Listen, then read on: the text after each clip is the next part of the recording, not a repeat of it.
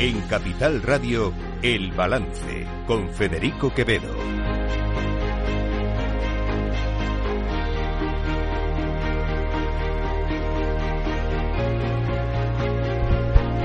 Señoras y señores, buenas noches, bienvenidos este lunes 8 de enero de 2024, son las 8, una hora menos en las Islas Canarias.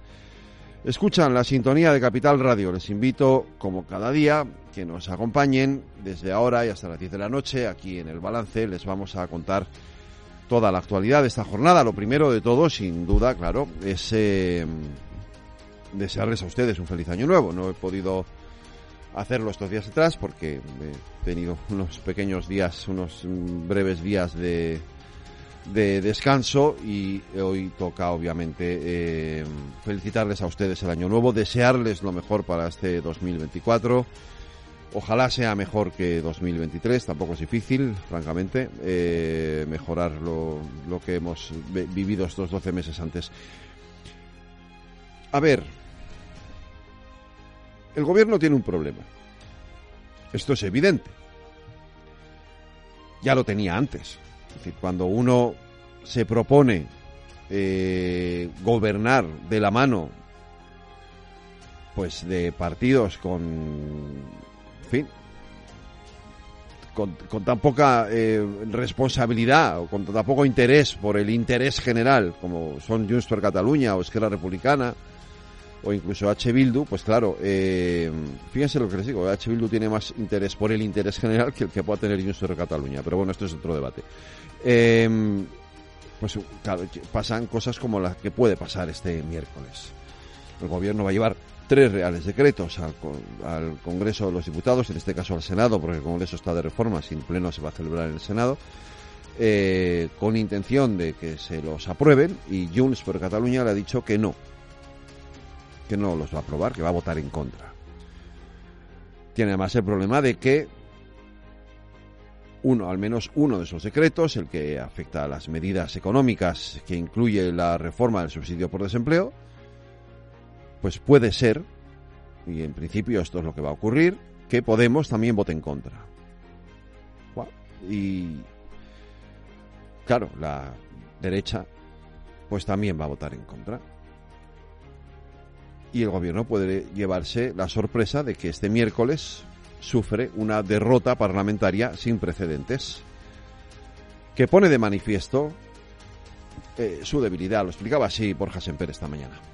El gobierno, como queda acreditado esta misma semana, tiene serios problemas de supervivencia desde el inicio. Y cuando digo de supervivencia me refiero para sacar adelante cualquier materia porque debe de poner en común a quienes, por un lado, no tienen un proyecto para España y quienes tienen también, por otro lado, intereses contrapuestos. En este contexto, esta misma semana, vamos a ver y vamos a empezar a ver que tan solo hay tres opciones.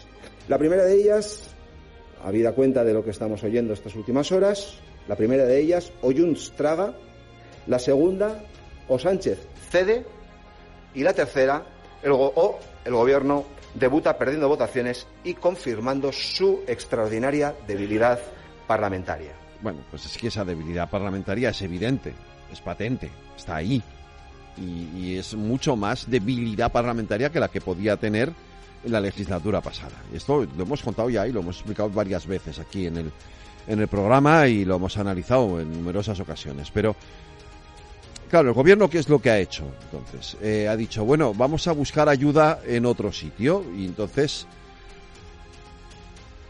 este domingo, el ministro de la Presidencia, de Justicia y de Relaciones con las Cortes, eh, Félix Bolaños, llamó a la secretaria general del PP, Cuca Gamarra, para pedirle ayuda. Llamada que se ha repetido hoy. Por su parte, la ministra Yolanda Díaz, vicepresidenta segunda del Gobierno, que se juega mucho en esto porque está ahí esa reforma del subsidio por desempleo, eh, también ha llamado al portavoz del Partido Popular, a Borja Semper, pidiéndole lo mismo, ayuda. ¿A cambio de qué? De nada. Porque esto es lo más gracioso del asunto. Es decir, hace una semana, si no me equivoco, el eh, vicesecretario de Economía del Partido Popular, Juan Bravo, llamó a Teresa Rivera, llamó a María, María Jesús Montero, lo contamos aquí, en este programa, en una entrevista, que se iba a producir esas llamadas. Y la respuesta fue el silencio. A ver, si tú tienes un interés, digo yo, en buscar el apoyo del principal partido de la oposición, cuando menos reúnete, ¿no? Parece evidente, ¿no? Bueno, pues no, el silencio. El ninguneo. Porque en ese momento, en ese momento, hace una semana, hace diez días, el gobierno contaba con sus apoyos, con sus amigos de Junts per Catalunya, con Puigdemont. Pero ahora ya no. Ahora ya no están sus amigos de Junts, ni siquiera están sus amigos de Podemos tampoco. Y ahora necesitan encontrar otro amigo nuevo, que se llama Partido Popular. A ver, yo entiendo esta reacción de Isabel Díaz Ayuso. Bueno, yo al gobierno, a este gobierno y tal y como están haciendo las cosas, no les daba ni agua. No, estoy aquí, creo que no estamos aquí para salvarles la cara. Eh, cuando no están tomando una sola medida sensata, cuando cualquier ocurrencia y cualquier barbaridad lo pactan con sus llamados socios y luego se recurre al Partido Popular cuando no le salen los números. Por tanto, que se busque en la vida al gobierno si pretende seguir estando secuestrado en manos de minorías que odian a España y que nunca se ponen a trabajar por el bien de todos.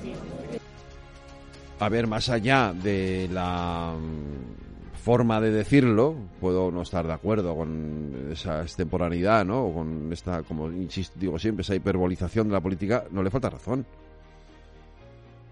O sea, el gobierno se acuerda del PP como esta, acuerda de Santa Bárbara cuando truena. Bueno, pues el gobierno se, se, acuerda del PP cuando truena, cuando sabe que no va a poder sacar adelante el, decreto. Pero antes ni agua. Bueno, pues ni agua, efectivamente. Solo, solo tiene que, negociar tres cosas. La deflactación del IRPF, el IVA para la carne, el pescado y los, y los congelados y mantener la rebaja del IVA en la electricidad y en el gas para las rentas más bajas. Que no digo que lo tengan que aprobar todo, pero a lo mejor algo se podría negociar, ¿no? Ah, pues no. Aquí para soberbios, el gobierno de España. Que nos apoye el PP porque esto es, esto es Santos Cerdano y que es muy gracioso, ¿no? Si no sale adelante el decreto, la culpa es del PP. No, idiota, la culpa es tuya. Perdón, ¿eh? Lo siento, pero es que me ha salido del alma. ¿Cómo que la culpa es del PP? La culpa es tuya. Que si eres más tonto no naces. ¿no? Es decir, siéntate, negocia. Que de esto, que de eso va, ¿no? Parece lo más sensato, lo más razonable. Ah, pues no. Tiramos por la calle del medio, si el PP no nos quiere apoyar, entonces la culpa de que no nos den los fondos europeos y de que no se aprueben estas medidas la tiene el Partido Popular. Hombre, hasta ahí podríamos llegar, ¿no? Yo creo que se le puede... Fíjense que yo sería partidario de que el Partido Popular incluso, si me apuran, se abstenga porque efectivamente son medidas necesarias y es necesario que nos envíen esos fondos. Pero es que las formas de hacer las cosas le llevan a uno a decir, hombre, pues casi que no, casi que no, porque es que esta actitud de soberbia tiene que tener algún tipo de respuesta. Insisto, yo me abstendría. Pero hombre, a cambio por lo menos, por lo menos de sentarse no solo de una llamadita por teléfono. No, oiga, siéntese, negocie usted conmigo algo, ¿no? Porque negocias con Junts, negocias con Bildu, negocias con Esquerra, negocias con Podemos, negocias con Sumar, pero conmigo no. Pero me pides ayuda, hombre. En fin, eh, la otra movida, perdón por la expresión, la tenemos en la sanidad. No sé si ustedes conocen a alguien, no, le voy a preguntar a alguien que esté enfermo, no sé si conocen a alguien que no lo esté porque llevamos dos semanas o tres de gripes constantes y continuas sin parar. Eh, les recuerdo que la sanidad está transferida a las comunidades autónomas. Lo digo por esto que dice hoy la presidenta de la Comunidad de Madrid, Isabel Díaz Ayuso. El Ministerio de Sanidad en estas semanas no ha hecho absolutamente nada, desde luego nada proactivo, para intentar minimizar esta situación de distintos virus que se concentran en estas fechas. Se vuelve de vacaciones y se intenta llamar la atención con medidas que muchas veces son ocurrencias para demostrar quién manda y quién está ahí, pero desde luego no quién se pone al mando de, de dificultades que se han estado trabajando desde las comunidades autónomas. Hombre, yo no llamaría ocurrencia lo de poner las mascarillas en los centros de salud. De hecho, lo han, están, sido obligatorias hasta hace no relativamente, hasta hace relativamente muy poco. Parece que es el sitio oportuno, ¿no? Es donde hay mayor proliferación de virus o de bacterias que pueden contagiarnos. Y por desgracia hay mucha gente yendo a las urgencias de los centros de salud y de los hospitales. Pero por lo demás, quien tiene la responsabilidad de gestionar esta situación no es Mónica García, si no me equivoco. Creo que es la Comunidad de Madrid y la Comunidad de Castilla y León y la Comunidad de Cataluña y la Comunidad de Castilla-La Mancha y la Comunidad de Asturias y la Comunidad de Galicia, todas las comunidades autónomas que son las que tienen transferidas las competencias de sanidad. Ahora, les dejo con esto de Isabel Díaz Ayuso, que yo, si ustedes lo entienden, van, por favor, y me lo explican. Creo que los profesionales sanitarios saben perfectamente lo que tienen que hacer en cada momento y, por tanto, esta decisión dentro de los centros de salud partirá de ellos, porque cada circunstancia es distinta, y por parte de la población que estén ellos, por distintos motivos, van a tener todas las facilidades para que, según la circunstancia, puedan ponerse la mascarilla si así lo ven más eh, razonable.